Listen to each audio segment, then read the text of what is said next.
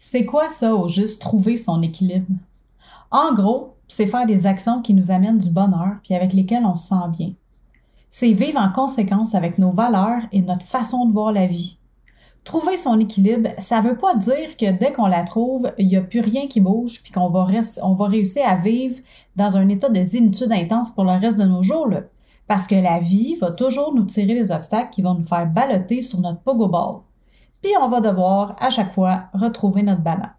Mais pour y arriver, ça se peut qu'on ait besoin de se retrouver dans une situation à l'opposé complètement de notre idéal avant de pouvoir revenir en équilibre dans notre vie. Est-ce que tu es prête à surfer en équilibre sur ta vague à toi? Let's go, on part ça! Bienvenue sur le Bonheur sans Bullshit, le podcast qui t'amène à te questionner sur ton épanouissement, qui te challenge dans tes valeurs et qui te guide pour trouver ta voie et prendre le contrôle de ta destinée pour enfin vivre la vie dont tu rêves. Mon nom est Marie-Ève Lamère. Je suis passionnée par le bonheur et l'évolution individuelle. À chaque épisode, je te partage mes meilleurs trucs, mes opinions, mes bonnes et moins bonnes expériences de vie qui m'ont permis d'atteindre mon bonheur sans bullshit.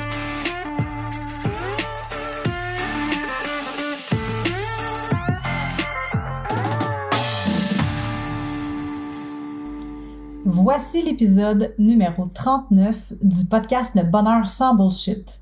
Bienvenue sur le podcast si c'est ta première fois, puis j'espère que tu vas aimer ce moment-là qu'on va passer ensemble. Si c'est le cas, assure-toi d'aller t'abonner au podcast pour être certaine de rien manquer dans les prochaines semaines. Si tu es une habituée du podcast, ben merci tout plein d'être avec moi à chaque épisode puis de me partager tes histoires à toi aussi.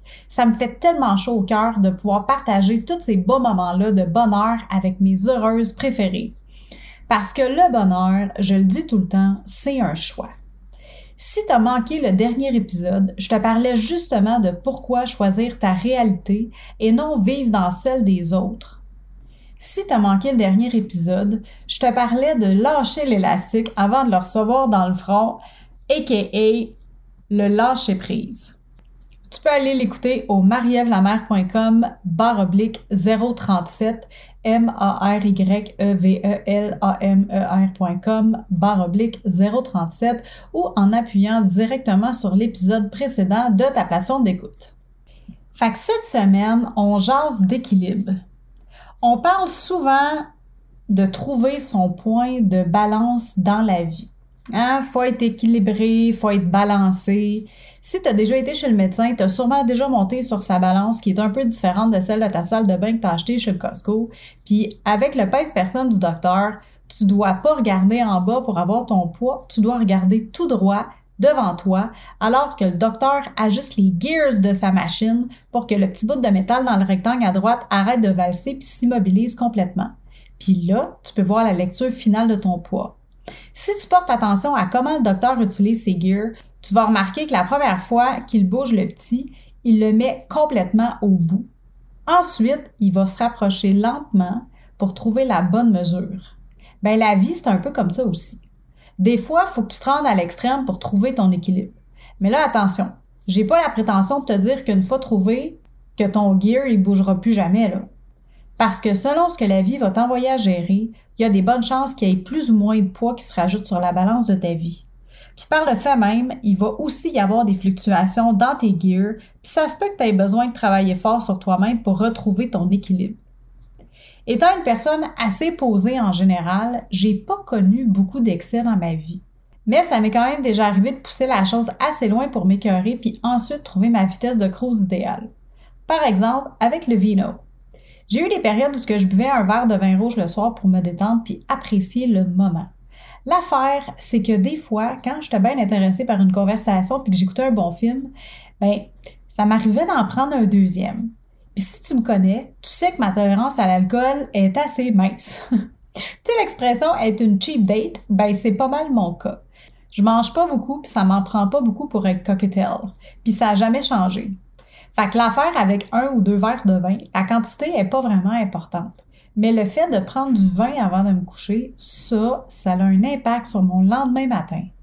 Le meilleur moment de la journée pour ma productivité, moi, c'est le matin. Puis quand j'ai un gros projet avancé, ben je vais avoir tendance à me lever autour de 5 heures pour être capable de créer du contenu avant que tout le monde se lève puis que la routine matinale débute. Parce que je veux être dans ma bulle.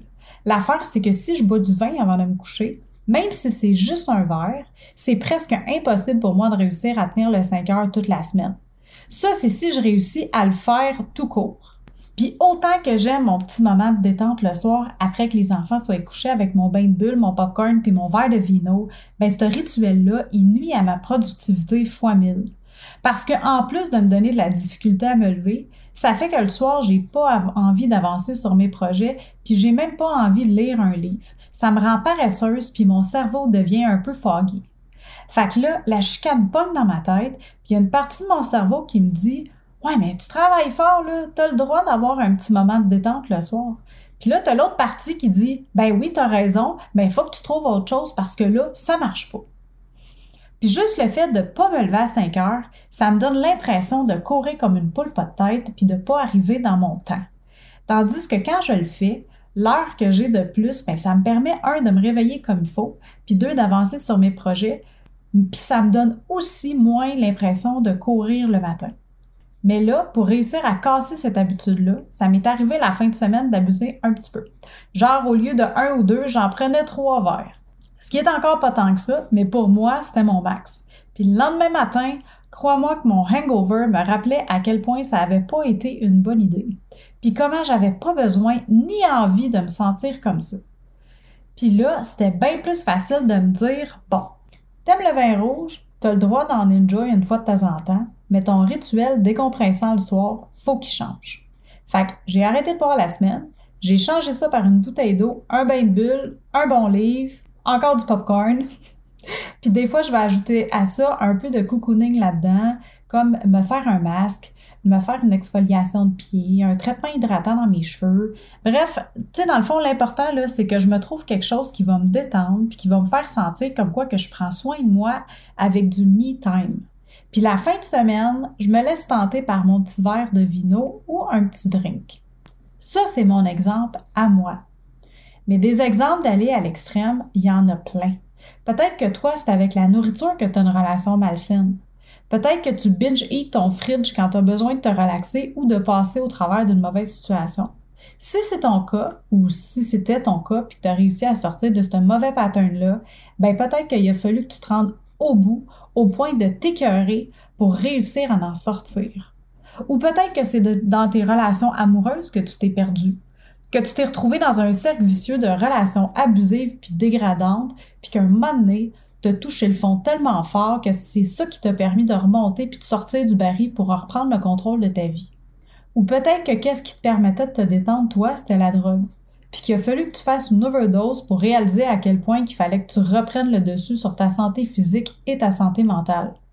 Ou peut-être que tu jouais, que tu aimais ça aller au casino, les lumières, l'ambiance, le trip de peut-être ressortir de là avec des millions pour pouvoir enfin vivre ta vie de rêve, mais qu'à un certain point, quand tu as dû y passer toutes tes économies, puis peut-être même que tu as maxed out tes cartes de crédit pour continuer à jouer, tu t'es dit euh, Oups, je pense que c'est peut-être pas réaliste. Peu importe dans quelle situation tu as dû te rendre à l'extrême pour réaliser ce qui était bon ou non pour toi, l'important, c'est pas d'avoir fuck up, c'est de t'être relevé si tu es encore dans une situation extrême présentement, ben pose-toi la question suivante. Qu'est-ce que cette situation t'apporte en ce moment? De bon et de mauvais? Puis par quoi tu pourrais la remplacer pour enlever la partie mauvais? Est-ce que tu es capable de le faire tout seul ou est-ce que tu as besoin d'aide pour t'aider à le faire? Si tu juges que c'est trop difficile pour toi de passer au travers de tout ça par toi-même, puis que tu aurais besoin d'un bon coup de main, ben go, Va chercher les outils nécessaires pour t'aider. C'est pas un signe de faiblesse d'avoir besoin d'aide, tu sais. C'en est un si tu le sais, mais que tu fais rien pour t'aider. Demander de l'aide, c'est un acte de courage très puissant. Parce que tu réalises que tu as quelque chose à changer, tu l'acceptes, puis en plus, tu es prête à aller chercher les outils nécessaires pour t'aider à atteindre ton objectif. Fait que maintenant que je t'ai raconté une partie de mon histoire, j'aimerais ça entendre la tienne. À quel extrême est-ce que tu t'es déjà rendu pour réussir à retrouver ton équilibre? Viens me rejoindre sur Insta au arrobas marieve underscore la M-A-R-Y-E-V-E e underscore L-A-M-E-R.